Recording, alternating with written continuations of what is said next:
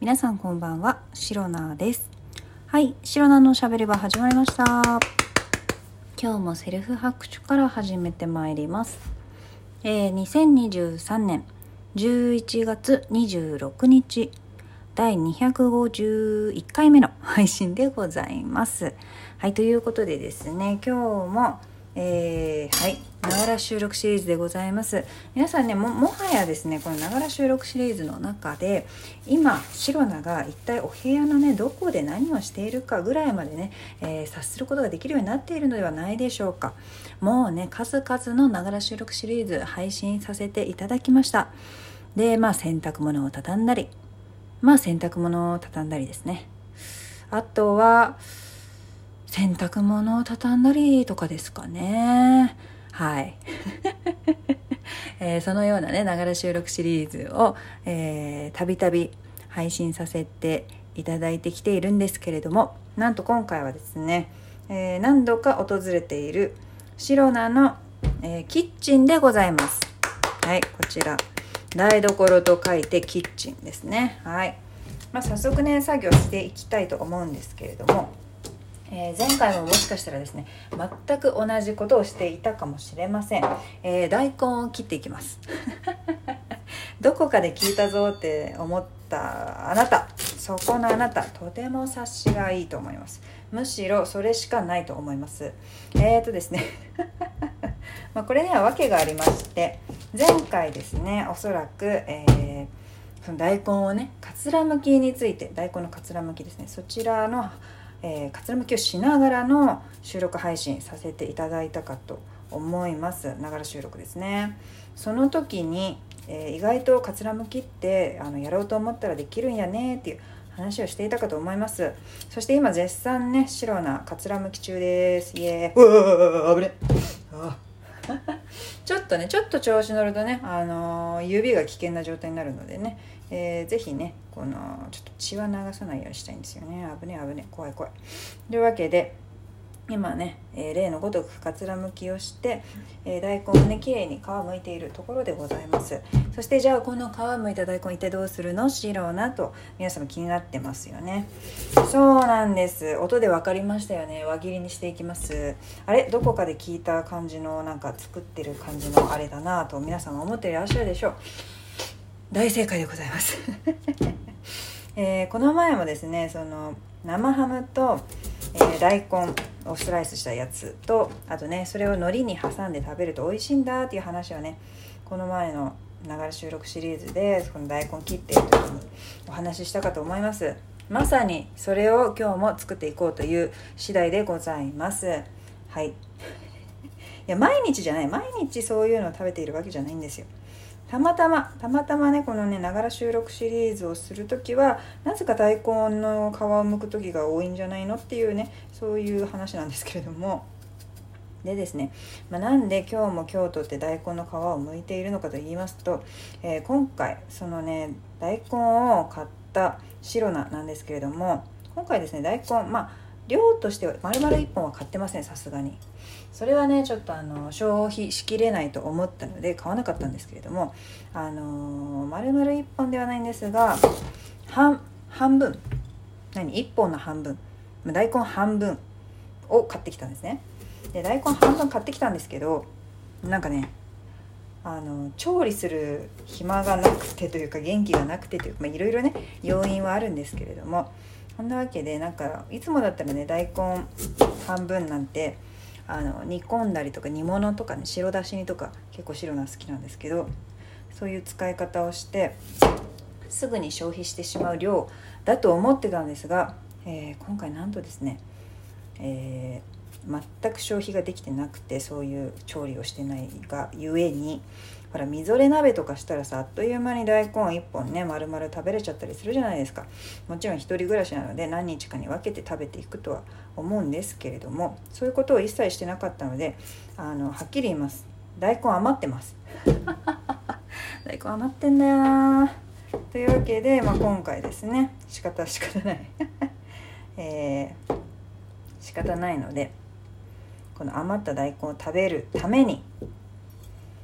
まあおつまみですよね。なるべく火使うのがもう最近本当に面倒くさくてですね。なのでまあそのおつまみがやっぱり美味しいんですね。美味しいし手軽だし火使わないしっていうことで、まあ、材料大根を切ってあとは生ハムはねもうスライスされているものがありますのでそれと一緒に海苔をね、えー、海苔に挟んで食べるだけっていう本当にね楽な簡単なね。調理調理と言っていいのだろうか。簡単な準備だけで、まあ、美味しいおつまみがいただけるということ、まあ、大根が消費できるということですね、えー、今回シロナはねまたまた同じねメニューを作っているところなんですけれどもまあまあまあまあ美味しければいいだろうというそれが、えー、シロナのお料理に対する心でございます。というわけで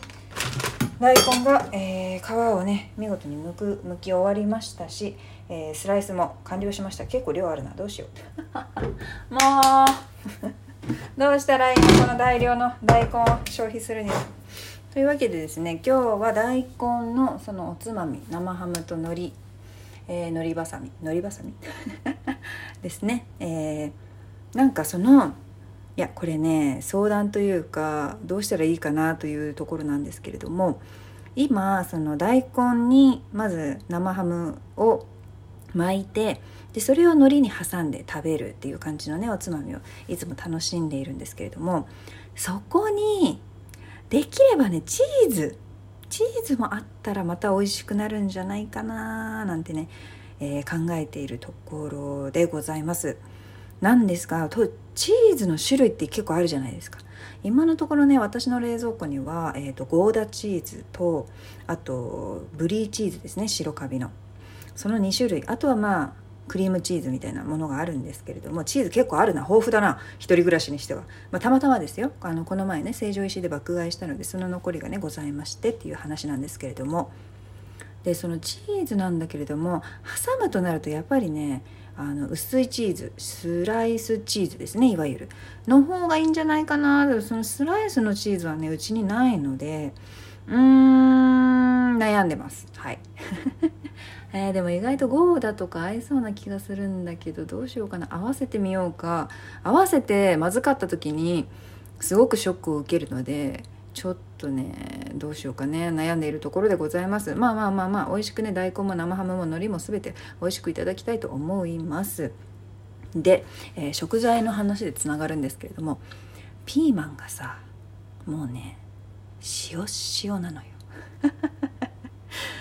ピーマンがだだってなんかねもう熟しすぎてピーマンって緑じゃないですか。一部分ねオレンジっぽくなってきてるんですよ。ああこれはこれは熟して進んでますね熟成がみたいな感じのあの状態になってしまいまして。あの見慣れたピーマンじゃなくなってしまうのかもしれないオレンジピーマンになるのかその進化を見届けるか否か調理するか捨てるかどうするかみたいなところでね、えー、なかなかいろんな選択肢があり、えー、分岐点といいますかそういったところに立たされている白菜でございます一体この塩塩のピーマンをどうしてくれようかと、えー、悩んでいるところなんですがどうしましょうかね。えー、そうなんですピーマン本当はねあのプリプリプリプリ？あの塩塩になる前に張りがある状態の時にね早く調理して食べるべきだったんですけれどもいかんせんねちょっと平日は忙しくて、えー、土日になったらなんてことを考えていたら1週間ねほっとくことになってしまい最近乾燥がひどいじゃないですか。えー、私もね最近寒いすぎて今日ようやくね初暖房を入れたんですけれども暖房を入れる前からねお部屋の乾燥がすごくて